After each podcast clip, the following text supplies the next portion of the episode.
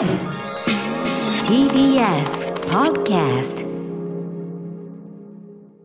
3月3日ひな祭りでございます、はいえー水曜日時刻は夜8時を回りました。TBS ラジオキーステーションに生放送でお送りしているアフターシックスジャンクション通称アトロク。パーソナリティは本日は TBS ラジオダイレクトスタジオに参上しております。ラップグループライムスター歌丸です。そしてはい、水曜パートナー TBS アナウンサーの日々真央子です。ここからは聞けば世界がちょっと変わるといいなな特集コーナービヨンドザカルチャー。さて、今夜は自伝約束の地大統領回顧録が2月には日本で発売されたばかりの第44代アメリカ大統領バラク・オバマさんのブックリストを見ていくという特集となっておりますが、はい。その前にまずですね昨年末にオバマさんが発表したブックリストに添えた前書きをご紹介いたします。2020年も終わりに近づいてきたので毎年のお気に入りリストを共有したいと思います。まずあの第44代大統領が書いた約束の地というとてもいい本をわざと省いて今年のお気に入りの本をシェアすることから始めよう。私と同じようにあなたも楽しむことを願っている。はい。ということでまあお気に入り読書リストをね発表しているそのオバマさん。まずこの中にさりげなくやっぱ自分のこの約束の地というね、自分の本のプロモも入れながうらん。ちょいこうなんていうの？ちょい自分褒めギャグを入れてからのみうんたいな。このねこのなんていうの？この導入、この導入がもうこの番組っぽいからね。アトロクああアトロク味がありますよ。ノリがね。意識してますね。またもう寄せてくるからオバマオバマ先輩。ということで今夜のゲスト現代アメリカ文学、えーに詳しいとかねいっぱい翻訳されております。翻訳家の木原義彦さん、えー読書家としてのオバマさんに対して木原さんはどのような印象をお持ちですか？はい、えー、ととってもその知的でバランスの取れた、うん。えー信頼できる読書家だと思っています。バランスがいい知的でというすごい最大限の褒めですねこれはね、やっぱり後ほど伺いますけどオバマさん明らかに相当な読書家であることは間違いない。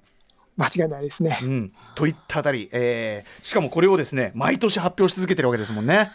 そうです。なかなかなリスト、はい、それがすごいです。ね。ねしかもそのリストを発表するたびにあこれが入ってるってことはこれ みたいなものもないってことですもんね。ちゃんと間違いない毎年。はい、うん。はい。さあということでこの後本編で詳しく伺っていきたいと思います。今夜はこの特集です元アメリカ大統領は文化系世界最強のパイセンカルチャーキュレーターとしてのバラク・オバマ特集本と文房具編。バラク・オバマ第44代大統領の政治信条は抜きにしてそのカルチャーセンスの良さのみに注目していくこの特集です。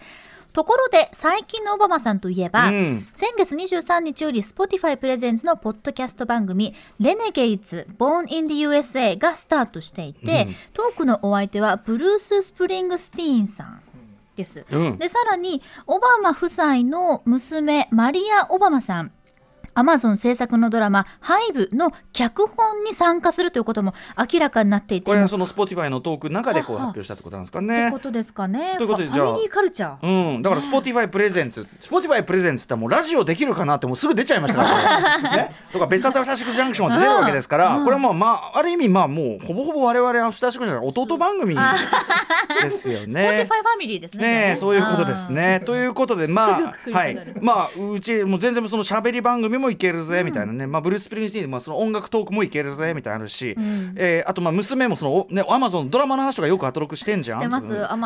興味あんべ？みたいな感じで。相変わらずまあアトロク出たいアピール非常に余念がないオバマさんなわけですが。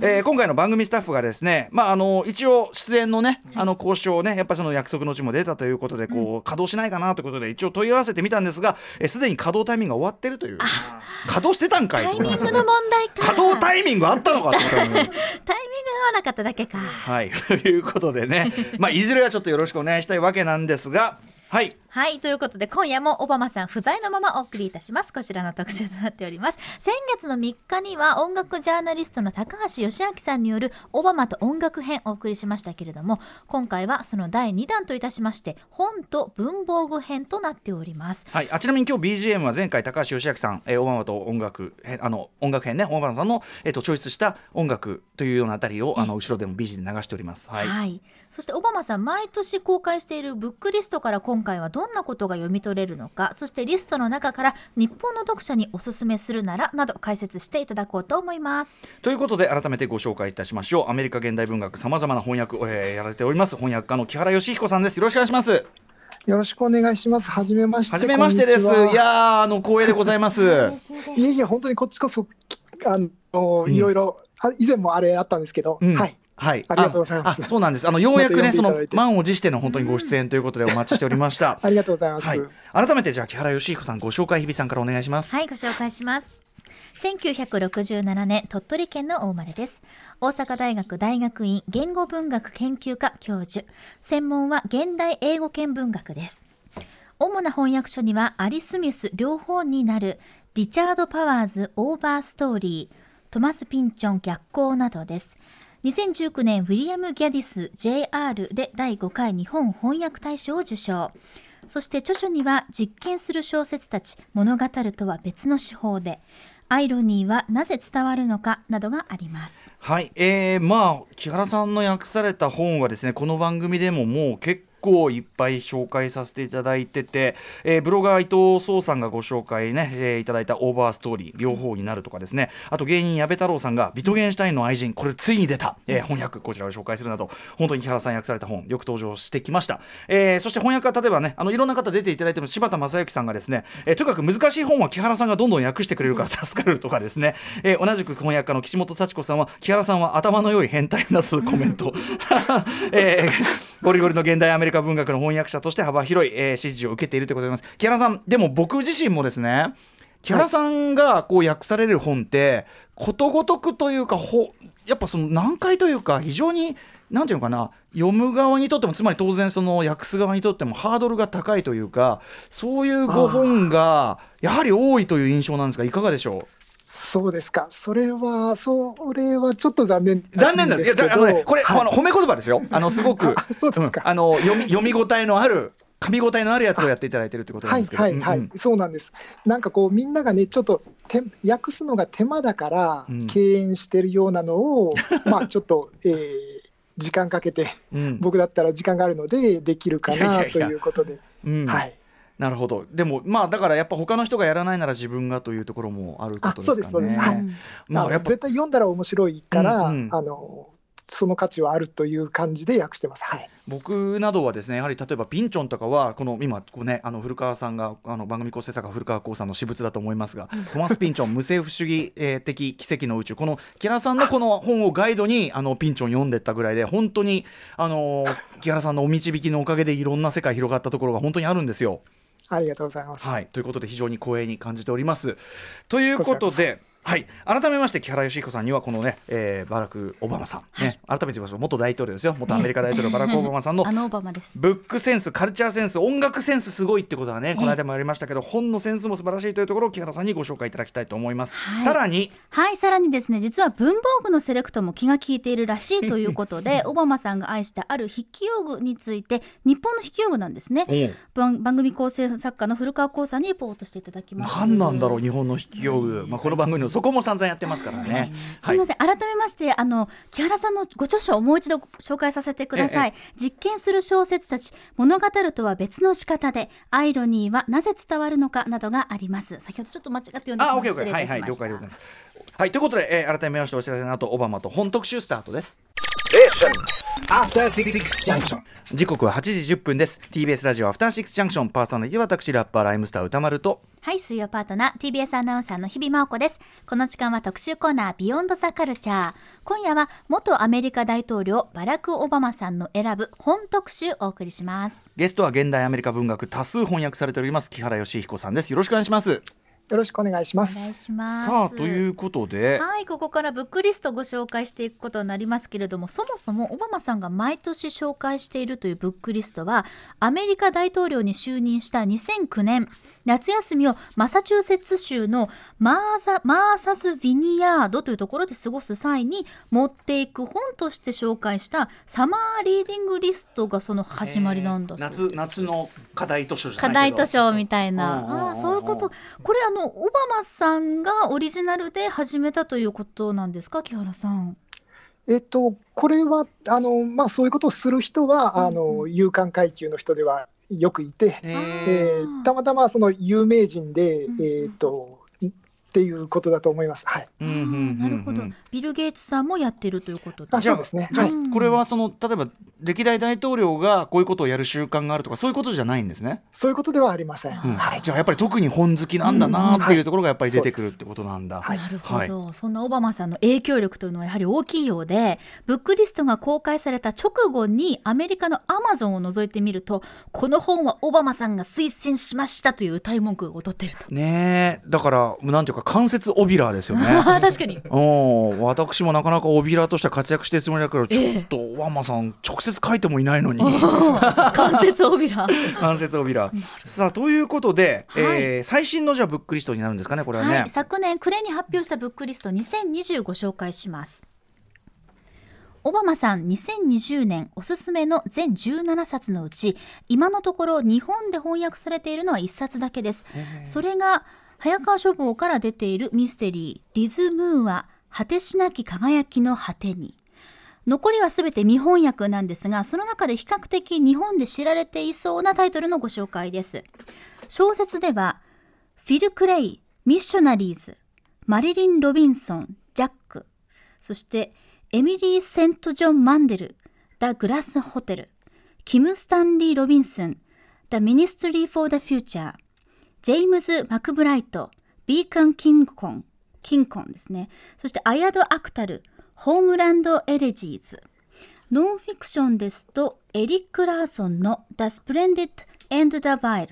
そしてアン・アップルボームの Twilight of Democracy などということです。はいということで、まあ、日本に訳出されてないものがね、多いのでちょっとこうピンとこない部分もあるんですが、えっと木原さん、えっとこちらのラインナップ見ていかが思われますか？はい、えー、とまずとてもその忙しいに違いないオバマさんがうん。これだけ膨大な量を、うん。お読んで、えーもちろんこれ以上に読んでてその中から、ええ。あの面白かったのはこれということなのではい。もうそれだけで感心してしまいますね。うんうんで、えー他の有名人でもあの愛読書を公開するということをしてる人はいるんですけど、うんはい。えー今年はこれが良かったっていうのを、うん。あの毎年のように発表してる人っていうのはやっぱり限られてきて、うんうん。で、えーその分このオバマさんは毎年発表してるからその時々の出来事とか、うんうん。えー自分がた例えばアフリカに行く年だったらアフリカ関連の図書を紹介するとか。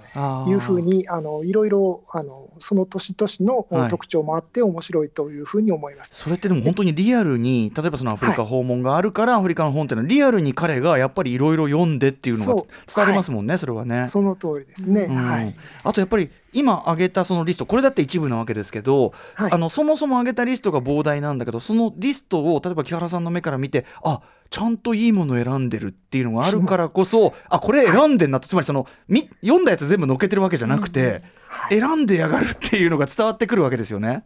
その通りですね。はい。うんでこの2022年あ2020年のリストだとあのブラック・ライブズ・マターが、うんあのすごく盛り上がった年なので、はいえーそれ関連のあの図書なんかがやっぱり混じっていたりするのも特徴ということが言えます。あと先ほどねバランスがいいとおっしゃってましたけど、うんうん。バランスがいいはい。どういう意味でしょうかこれは？バランスがいいというのは、えー、と今のリストで言うと、うん。えー歴史の本が入ってるんですね、うんうん。それからミステリーも入ってましたね、はい、あの先ほどのリズムは果てしなき輝きの果てにこれはミステリーなんですね。はい。そうです。それから、えーっと今お名前は出なかったんですが詩人の回想録。これは去年亡くなった詩人なんですけどその詩人の回想録も入ってるというようなことでうん。もちろん他にも小説が入ってたり「えーっとトワイライト・オブ・デモクラシー」というのうんタイトル出ましたけどこれははあの民主主義のお話ということで、うんそういう社会問題に関するものとか、うんうん。すごくもうバラエティに富んでいてあのか。読んだことなくても面白そうだなとやっぱり思ってしまう、うんうん。そんなリストですね。なるほど特にやっぱりそのお忙しいんであろうにという枕言葉みたいについちゃいますけど小説読まれますよねやっぱねその例えばノンフィクションであるとかそのルポー系であれば、その大統領としていろいろ勉強にね直接役立ちそうなもんだからわかるけど小説こんなに読むってやっぱ本当に本好きじゃないとみたいな感じがするんですけど。そうだと思いますね。はい。うん。あのビル・ゲイツっていう人もあのこういうボブックリストを毎年のように発表してますけど、うん。彼はやや小説が少ないですね。ないことはないんですけど、えでそれに比べると圧倒的にこう小説を読んでるということで、えうん。えーなんか実用的な読書じゃなくて、うんうんっていう心のなんかうん。うん懐の大きさを感じさせる読書だと思います。あとやっぱりエンターテインメント作とかも純文学とかのみならずそのあ。いわゆるエンターテインメントジャンル小説も読んでるってことですかね。そうですね、その通りですね。あの SF 作品とか、さっきのスリラーみたいのも入ってますし、うんえーっとその去年のリストだと,、えーっと、キム・スタンリー・ロビンソンという、さっき名前出ましたけど、うんうん。この人はあの SF を書いてる人で、はい。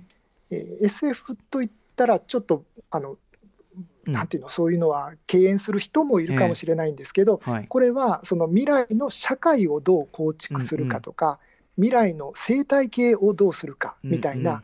すごく幅広いというか奥深い、えータイプのあの SF になっています。はい。はい、これあの国家指導者的な人がねその長期的なビジョンを本来描くべき人だから実は SF 読んでてほしい人たちかもしれないですよね。本当はね。その通りですね。うんはい、目先のことだけじゃなくてという意味では。あとなんかこう、小川さんのリストこう傾向なんか木原さんから見てみられますか？そうですね。えっとちょっとこの最新作はうん。あんまり読んでないので、ええ。いっぱいは言えないんですけど、うんうん。あのエミリーソン・セント・ジョン・マンデルっていう人の新しい作品がここ今回は膨ら含まれていて、はい。でこの人は、えー、と何年か前にあの「ステーション11」っていう、うん、SF をやっぱり書いてる人なんですけど、うんその小説っていうのは、あはい。の新型インフルエンザではあ。人類の99%が死んでしまった、その破局の後の世界を描くみたいな感じではあ。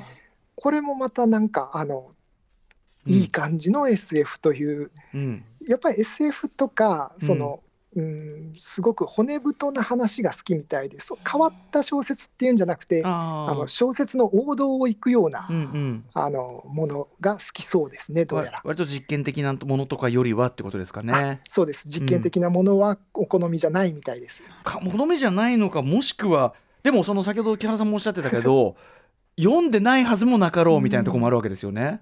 そうですねそうですね。だからチでョイチョイスしてやっぱオバマさんチョイスだってみんな読むだろうから、ここはちょっと オバマチョイスだって読んでも分かんない人多そうだからとかあ普通に避けてる可能性ありますよね。あの配慮してる可能性は結構ありますね。あのみんなにおすすめするんだったら、うんという前提でねあのうんうん、リストを作ってる感じもします。そこも含めてバランス感覚かもしれないですよね。はいはいでもその意味では逆にやっぱりオバマさんが勧めるもん、ま、読んどきゃ間違いないって言い方、うんうん。読みやすさもね含めそうてっですね。はい。てことですもんそうね。絶対あ安心それからあのごめんなさい、うん。あの人種的にうんうん。もすごくバランスが取れてるというか散らばってる感じがしますね。あの白人黒人っていうだけじゃなくて、ええ。えー去年のリストだと,、えーっと中国系の人も入ってるし一昨年のリストでは韓国系の人も入ってるし、っていうすごくね、あのこれも配慮してるのか、うんうん。あるいはあの、うんうんねあの実際、でも僕も最近いろんな面白そうな小説読んでると、ええ特にそのマイノリティのを読んでみようとか、うんうん。あるいはあの女性の作家を読んでみようとか思わなくても、はいはい。自然になんかそういう人たちにこう手が広がってるので、うんうん。やっぱりオバマさんも同じようなこともあるのかもしれません。うんうん。本本全体の出版全体の一つの潮流っていうかね、はいこの番組でもうんまさにそれはすごく感じますけど、そうですね。それをだから本当にリアルタイムでやってる。でもそれが結果的にすごくオバマさんらしいバランスの取れたメッセージにもなってるっていうかね、憎いですね。なるほど。憎い男。あの日本の文学とかってオバマさんお読みになってる傾向っていうかありますか？えーっと過去の方のリストえで村上春樹さんが出てましたね。はいうんさすが。ですからそこら辺もちゃんと見てるよということだと思います。世界の春樹ちゃんと読んでるというね。木原さんちなみに、えっと、この2020年度のリストの中で、えっと、木原さんが読まれた中でおすすめの一冊あの民訳出日本あの翻訳出てないものでも結構なので、ぜひ何かあったら教えてください。はい、これはあの翻訳がないんですがすごく面白いと思ったものが一つあって、はい。アヤド・アクタルという人の、うんえー作品です。あの先ほどタイトルが出ましえっと、たけど、ホームランドえーホームランド・エレエジーズっていうの、んはい。はいパキスタン系の劇作家なんですね、こううん。劇を書く人なんです。はい。で、えーピューリッツァー賞を以前劇で取っている人で、うん地辱あの恥ずかしいっていう意味の地辱っていう作品がこれは実は日本でもあのはい。翻訳されて上演されていて、へー。小日向文世さんとおか安田健さんとかあの有名な俳優さんが出演されているので、そこそこ、うんうん。はい、知られているんだと思います劇作家として。うんも。うんうん。でその劇作家さんが今回は回想録みたいな小説をはい。書いたというので、へー。えー話題になってたんですね。なるほど。あの今オートフィクションとか言ってですね、ええ。あの自分の生活を書いてるようだけどでもなんか脚色してて、うんうん。やっぱり小説なんだみたいのが割と流行ってるんですけれども、はい。えーそういうのを書いてて、うん。えーこれがすごい作品だなと僕は思ったんですけど、うんうん。そこれをオバマさんが取り上げてるっていうのがうんうん。ちょっと意外だったんですね。あー。それは。でなその何が意外かって言いますと、あのオバマさんのリストってあんまり過激な内容は含まれてないんですね、先ほどちらっと言いましたけど、はい。でもこの本の中にはちょっと過激っぽいところがあってはい。それは何かというと、えあの9.11のテロがあったあええのニュース映像ですね、ビルに飛行機が突っ込む。あの映像を見た時に、自分は少し誇らしい気持ちになった。っていうふうに思ったイスラム教徒があその話が出てくるんうんうんですこれってちょっとね触りにくい話いですよね。やだし一応やっぱアメリカ大統領を務めた人としてはなかなかなタブーにも近いようなむしろ。うん。そうですそうです。うん。でその劇作家自身にとってもちょっと言いにくいことだと思うんですけど、はい。それをまあなんでその人物はそんなことを言ったのかうんうん。みたいな背景を、えーえんそうですね一章ぐらいで説明するようなところがあったり、へー。それからもう一つあの面白いのは、はい。これ話のつかみの部分で、ええ。この小説にはトランプさんドナルド・トランプさんがうんうん。登場人物として出てくるうんうんんです。うんうんうんうん。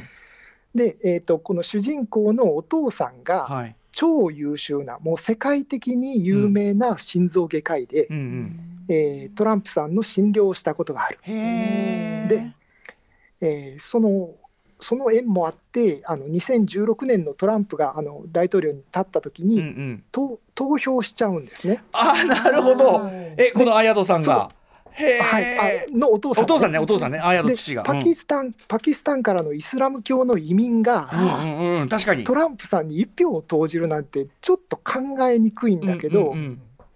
でもそんなことをするというのが出てきて、でどうやらその理屈はですねそのお父さんにとっては自分が憧れてアメリカにやってきたそのアメリカの理想っていうのは、うんうん。トランプみたいな人でも大統領になれる。そんな国なんだ。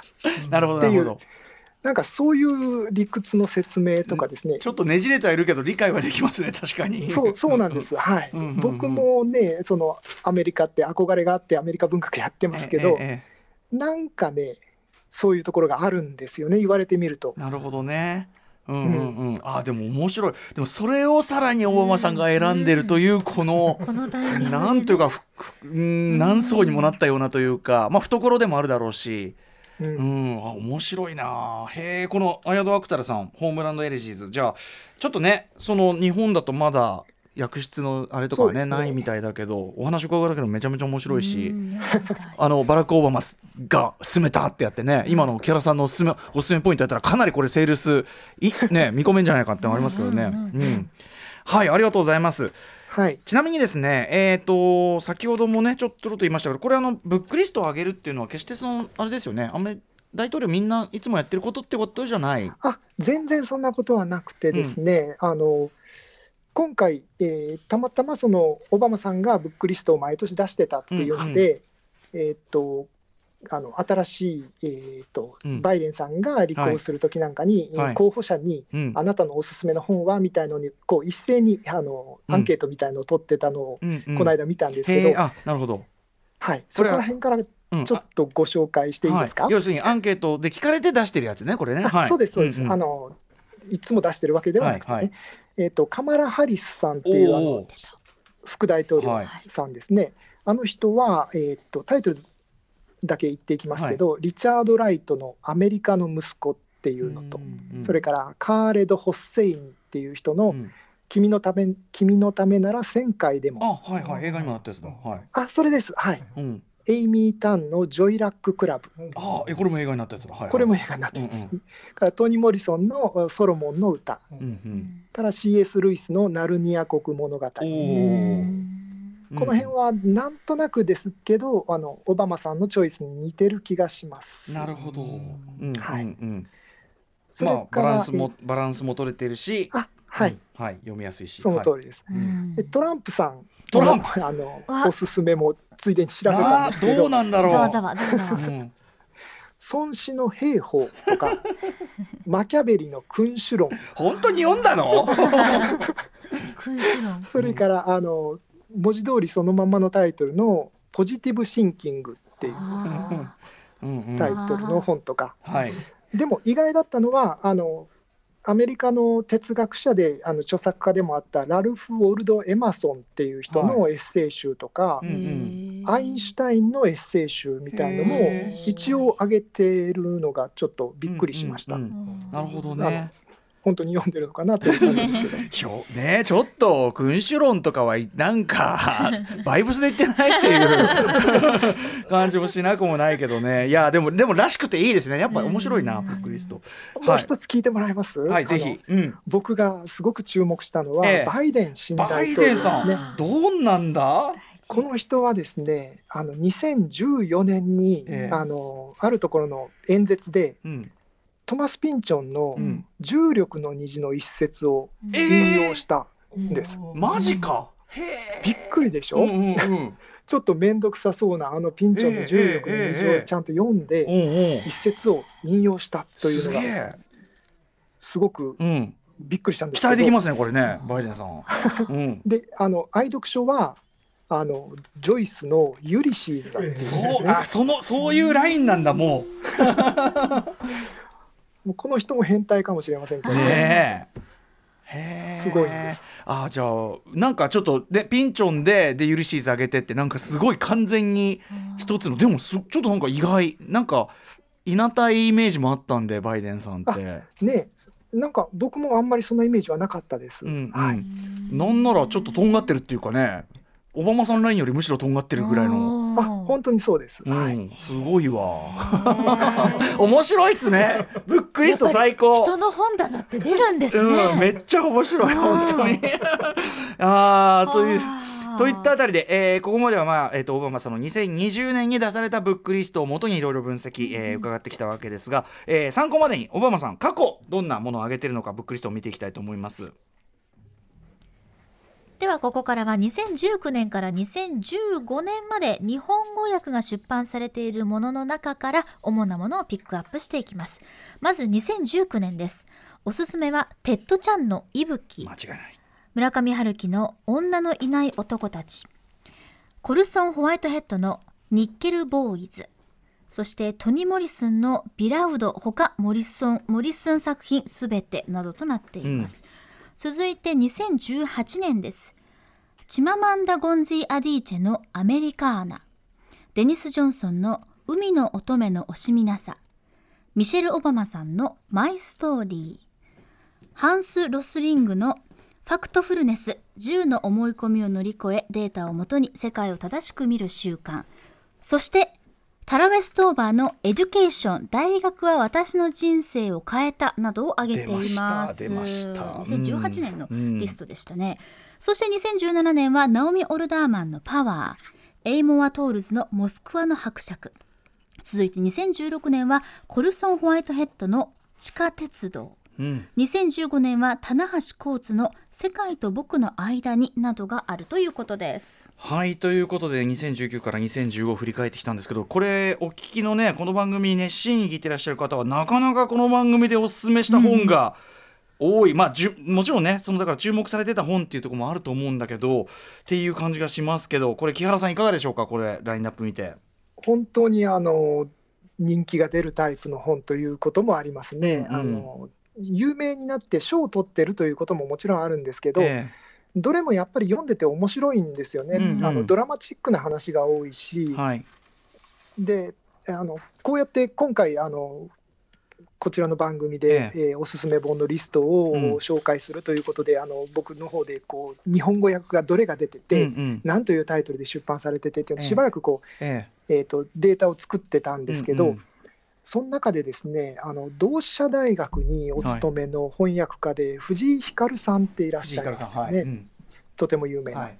あの先生の名前が5回出てきた。ああなるほど。藤井さん役これはすごく偏ってて、うんうんうんうんうん。つまりふ藤井さん好みの本というか藤井さんに訳してもらうタイプの本とオバマさん的なものっていうのなんかあの重なるところがあるのこれかもしれまはこれは見えてきましたねちょっとそういう分ねすべての見えない光とかね。なるせん。はい、ほどあそうですそうです。そうか。なんだろう。だからちゃんとちゃんと叙情とかあってそうですね。って感じですよね、でそれをもうちょっとあの普通の言葉に変えると、うん。あのどの作品もこう読書感想文を書きやすい。ああるいは読書感想文を書く課題図書としておすすめなタイプの本だという感じがするんですね。確かに。あのどう感じればいいんだよみたいなやつじゃないですもんね。これね。あー。うんうん。そうですはいはいはい。アメリカの書評なんかでもその読者にいろいろ考えさせるっていう風な、うんあの言葉が添えられているものが多いですね。なるほどね。そっかだからビトゲンシュトインの愛人とかそういうんじゃないんですよやっぱね。うんではなくて はではなくてみたいな。へえ。あとはまあこれは割とこう振り返ってみれば日本で訳出されたものもこれは多かったですねこのラインはね。あそうですねはいであの小説はやっぱりこれはどうなんだっていうのを一個ずつ言うと、うんあの話が長くなってしまうので、はい。あのノンフィクションのタイトルと副題で言っていくと、うん割とこう面白さが伝わるんじゃないかなと思ってちょっとまとめてきたんですはいけど、はいぜひ。えー例えば「ラボガール植物と研究を愛した女性科学者の物語」ラボとかがある。うんうん。「メイドの手帳最低賃金でトイレを掃除し書くことで自らを救ったシングルマザーの物語」とか「ネットバカインターネットが私たちの脳にしていること」とか、うん。年収は住むところで決まる雇用とイノベーションの都市経済学とか、うんうん。アメリカンプリズン潜入記者の見た知られざる刑務所ビジネスうん。とか、うん。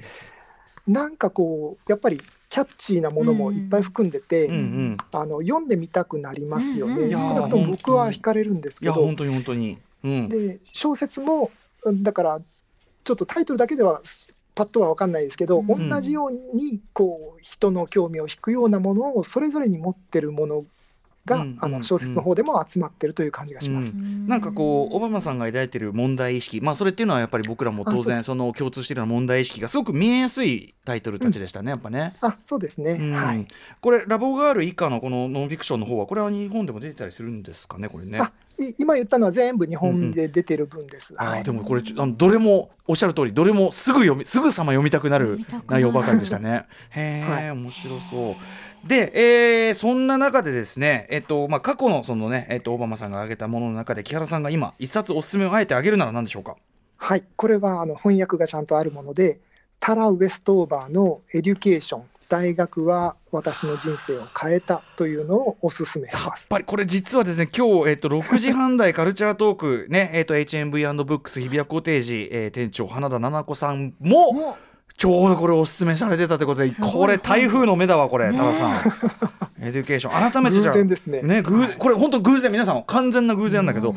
えー、木原さんじゃあ改めてこのねエデュケーションという本どこがはい。えーとはい。これはお僕もそのオバマさんのリストを見て読んでみて面白いかどうかっていうのを試した一つ目なので、うんうん。えー実際にそれ読んでみたらすごく面白かったというものであの、はい。去年の秋秋に翻訳は出たばかりです。えで主人公の女性は1986年にアメリカのアイダホで生まれて、うん。でお父さんお母さんは病院も嫌いえうん。公立の学校にも子供を通わせない連邦政府は頼らないというそういうサバイバリストって呼ばれるんですけど、そういうモルモン教徒ではい。過激なもう、えーうんもう過激ですね、うんうん。あのだからいつ世の中が終わってもお自分たちは生きていくんだという姿勢でう毎日を生きてるタイプの人たち、はい。仕事は廃品回収しててもう危ないものとかあの乱暴に扱ってるのでもう毎日大怪我したりしてる、そんな生活なんですけど、えー1999年の末あの私たちもあれなんて言いましたっけ、うん。2000年問題って言いましたっけ？はいあのあれで世の中がうんうん終わっちゃうんだみたいなことを言ってたりしましたが、この人たちもそれにかなり期待してたみたいで、あー。世の中終わったら自分たちのうん。世界がやってくると思っていたんだあけどアルマゲドンだみたいな。うん。うん。はい。いっぺんこけちゃったたんですね。あれっていうね。普通に続いてるんですけどってなっちゃって、はい。うん。そうそうなんです。お父さん落ち込んでしまいます。それで。うん。はい、でえそのこの著者はですねあの自宅で、えー病院に行かずにあの助産師の手を借りて生まれた人でうん9歳まで出生届は出ていなかった。で学校にも結局高校までは全然通っていません。うん。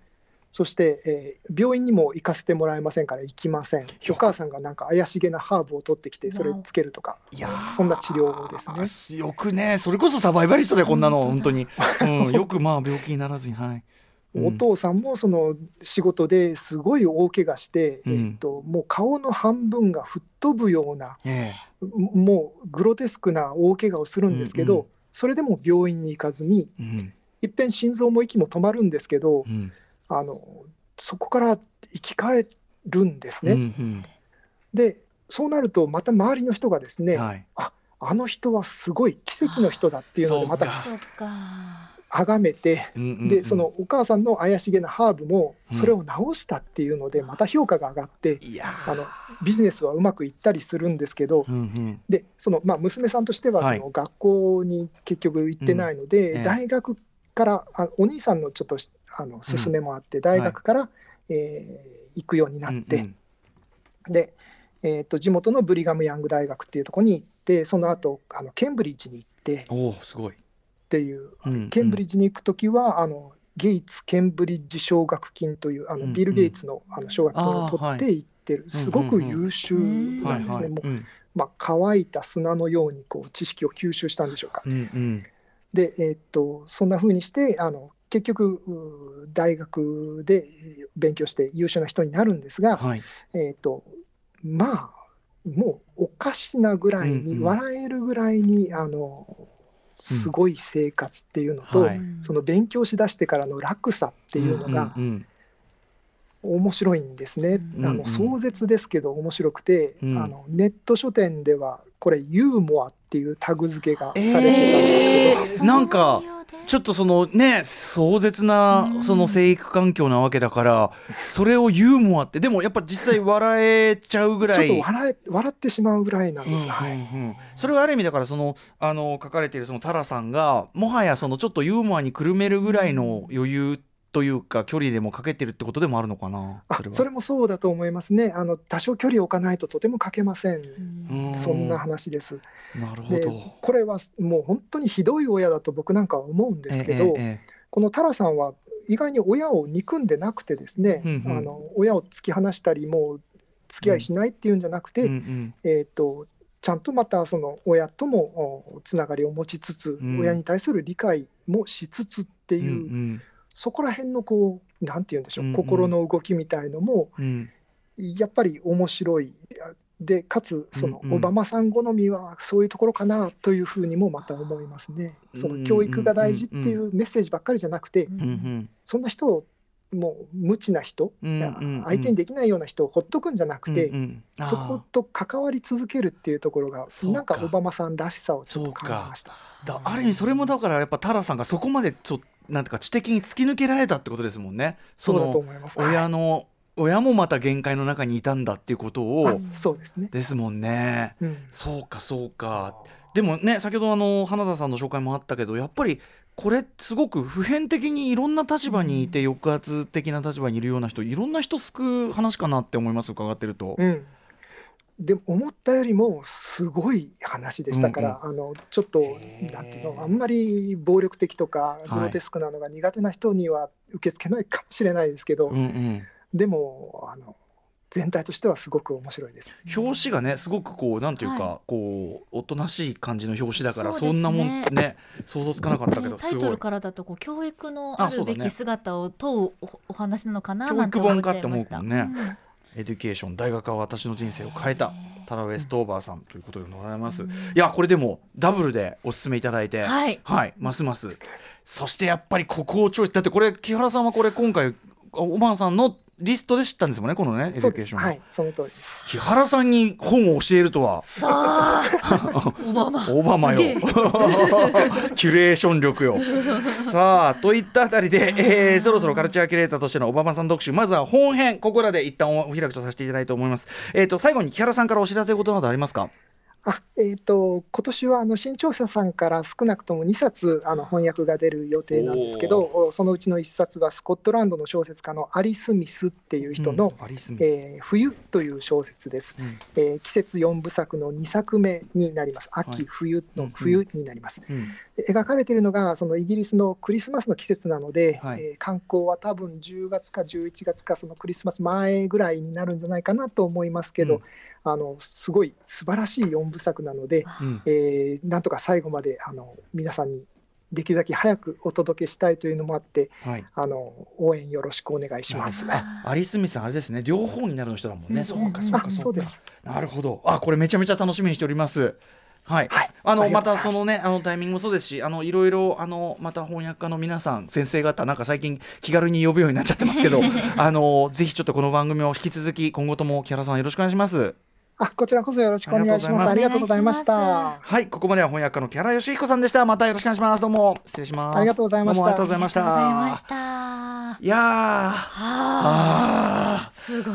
木原さんやっぱでもさすがご紹介がやっぱ明晰っていうかね、とってもわかりやすくて、うえん、あの歯ごたえのある本の数々を翻訳されてきただけあってそこが我々に噛んで含めてねいただく力が本当すごかったのもありますしあと改めてやっぱり本キュレーターとしてのオバマさんのまあバランス力ねあと今日受けたのはやっぱバイデンさん、なかなかな尖ってるなかなかな尖った読書家っていうのも面白かったし、まあ、何かこうオバマさんとも共にねお話とか本に関してもされてるんじゃないかなとは思いますけど、あとなんかそのほ本棚見るとっていうのはやっぱトランプさんのねそのやっぱ君主論って読んだのかよみたいなとかもなんかちょっと可愛いっちゃ可愛いっていうあかトランプっぽさは、うん。そうそうなんかでなんかその横に一応アインシュタイン置いてますとかもなんか、うんうんうんなんかちょっとやっぱその人となりっていうかよりそのまあもちろん褒められたもんじゃない人なんだけど、なんかちょっとこうちょっと人としてうん。ね近く感じるとこはやっぱいいよね本の話ね。人間味ってやつですかね、うん。そこがね。そう思いますなんか。はあ。さあといったあたりで、えーはい。木原さんにはねえーいろいろお話を伺って本編をやったところですが、ええ残りの時間を使いましてオバマさんが愛した文房具。まあこれあれですよね。オバマさんがこういろいろこうあれじゃないですか。デスクこう座ってるところで、ねえやっぱ文具者たちは「ん?」ってこうね ビーンってこうなるわけですよ。キラー。キラーンってこうなるわけで、あっつってそのそのその場面だけこう スポットがこう当たったようなあいつがいるぞ。見えてるわけですよ。ははいい、ということでオバマさんが愛したある日本の筆記具について、番組の構成作家古川光さんに文具ものレポートしていただきます。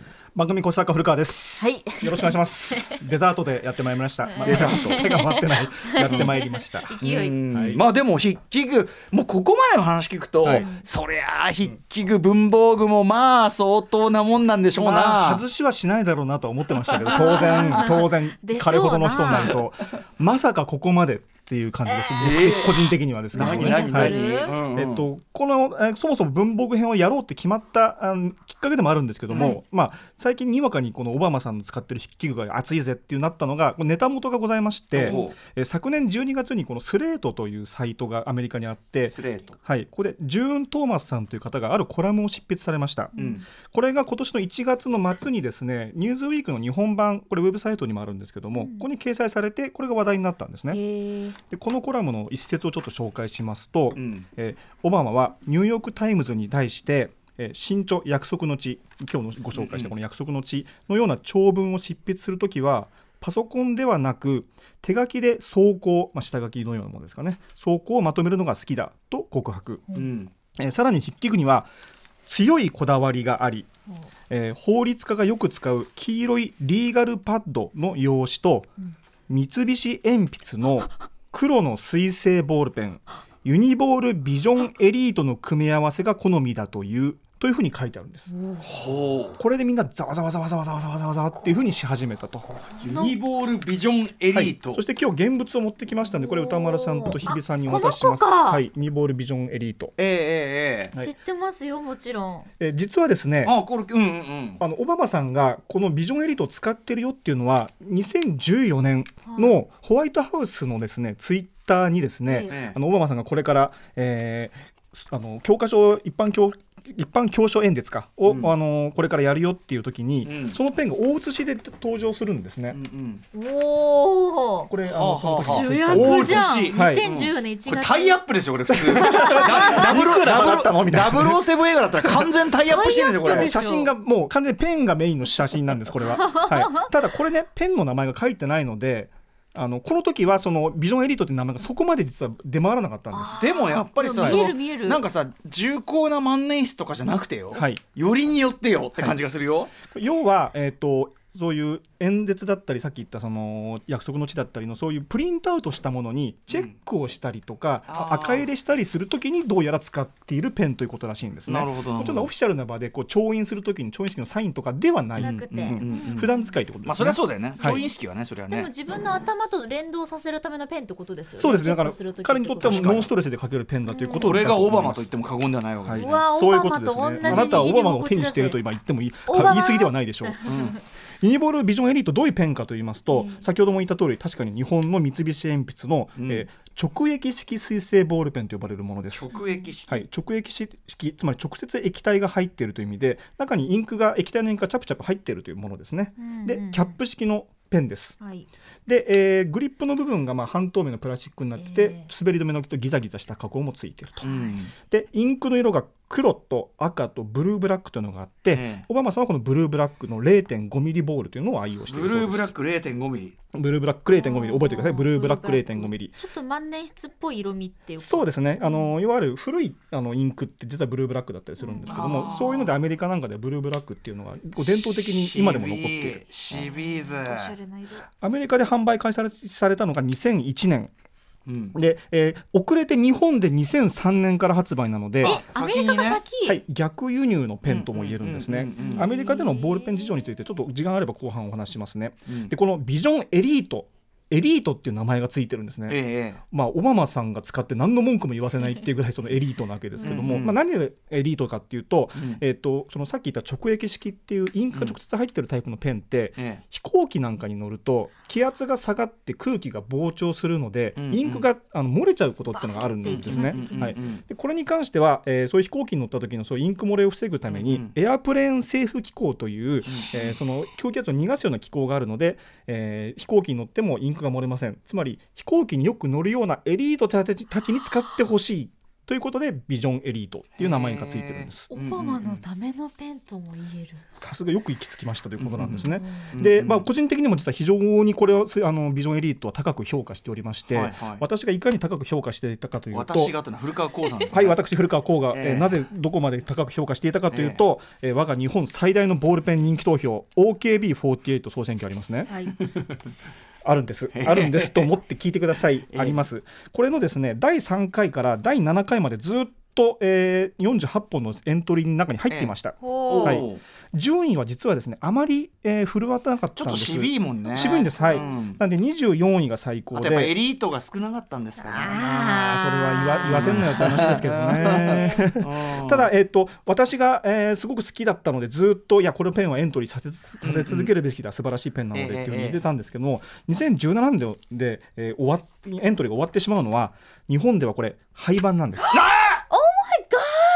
でさっきあの0.5ミリブルーブラックってメモしても日本の店頭ではもう今手に入りません。嘘だね、はい。売ってくれよ。買うちょっならとダース単位でアマゾンなどで通販するしかないんですけどもそうすると1本単位もともと200円で売ってたものが今だったら300円から500円ぐらいしちゃいます。なるほど、はい。ちょっとこれ三菱鉛筆さん、はい。ねプライム医師のあれを生産をちょっと抑えてもやめてあげてプライム医師の話もプライム医師の生産を抑えてもこの番組でしかしてないんだから、ええプライム医師の話は、うんプライム医師の説明も省きます。すいません、はい。で、えーその三菱鉛筆さんに取材してみました。お取材。はいアメリカではこれも、えーまだ販売されてるんですかっていう質問に対してはこれは現在アメリカではやっぱり主力製品の一つ。特にビジネス層に人気です。うん。でここ聞いてほしいんですけどオバマさんが愛用してるっていう件これ三菱鉛筆さん伝わってるんですか、え。っていうふうに聞いたらえオバマさんが使ってるそれからバイデン大統領うん。ヒラリー・クリントンお。さんがビジョンエリートを使っているっていうのは過去のその討論会とか SNS で我々は知っていたと。つまり民主党は割と民主党政権がビジョンエリートを重用しているらしいんですどうやら。はい、で、えーただ今回がえ何画期的だかって画期的だったかというとやっぱ名指しで言ってるんですね。はいはいはい、うん確かにでこれは改めて言ってもらったのが大変光栄なことだと思っているということです。これは日本での再販のあれこれを受けてですよ日本での再販予定はないのでしょうかという質問に対しては現在のところその予定はございません。そのちゃんと言ってあげてくださいよそのプライム医師の。プライム氏の件は。やめてあげてください。話がややこしくなるからやめてください。はい。うん。なんでビジョンをエリートをオバマさんが愛用しているんだと思いますかって言ったら、まあ、その理由詳しくは分かんないんだけどもデザインや性能を好んでいただけてるんだったら嬉しいですということですね。デザインも渋いもんね。やっぱりその、はい。ちょっと万年筆寄りっていうかね、うん。あれでもあって高級感もちゃんとあるし、ね余計うだし、なんか余計なことあんましてないですよね。得意の、ブルーブラックっていうのがあととっても水性の直撃式ボールペンでブルーブラックインキっていうのは実はほとんどなくて世界的に見ても。はいいやこれおしゃれブルーブラック、あのこの番組でもよく出ていただいて出ていただいている文房具トークユニットの文具ジャムのタコ壁氏さんにもちょっと聞いたんですけど、ええまあ、そもそもやっぱりアメリカでは、えー水性ボールペンの方が人気なんです、うん。日本だとボールペンって油性の人気が、ええあのイメージが強いんですけど、うん。アメリカはやっぱり油性水性ボールペンが強くて、でなおかつ、えー日本のボールペンは人気あります。やっぱり。うん。はい、特に都市部の、えー文房具屋さんに行くと大体メインのところはもう日本のボールペンがボンって出てるんですけども、その中で、まあ、あのいくつか日本の人気のペンがあったんだけどもそれをこう日本それまで先行してた人気のあるペンに対して当ててきたのがこのビジョンエリートで。あー。うんでその戦略は見事に成功していてうん。で水性ボールペンとかゲルインキボールペンに関してはもう日本がトップクラスの性能で、そりゃそうでしょうね、はい。うん。2019年に日本の三菱さんはアメリカにあの現地の子会社を設立したんですね、へー。今までは流通は他でやってたんですけども、うんうんうんなのでおそらくまあオバマさんに限らずうん。日本のボールペンっていうのはうん。これからもどんどんこうエグゼクティブとかに日常使いのものとして使われ続けていくのではないでしょうか。日本のボールペンシーンのね、い。大物であるところのコス,、ね、コスザック古川コそろそろさんとしては。ホワイトハウスから これこれは来ますね、うん。はい、まあそうですね。ちょっと。いやちょっとねいやなるほどなるほど。面白かった面白かった、そういうことなのね、はい、だから僕らからすると今日本で手に入んないでもあの名作良かったよね。僕箱買いしてたぐらい好きだったんで、うんうん。おオバマちゃんとこれ選んで使ってんだ。シンクロじゃん。リスペクト。リスペクト。リスペクト。はいちょっと三菱鉛筆さんもぜひちょっとね再販とかもねちょっと検討していただけるとね。オバマさんのペンと銘打っていいんじゃないですか？そうなんですよ。オバマモデル。オバマモデル。オバマモデルお願いします。はい。はいということでございます。ということで、えーカルチャーキュレーターオバマパイセン文具編もお送りいたしました。本日は、えー、と本と文房具編、えーこれ以降、えー映画とドラマ編。はい。次回あるのかどうかお楽しみにしていただきたいと思います、はい。明日のこの時間は会社の歌社歌最前線特集です。Station. After Six Junction.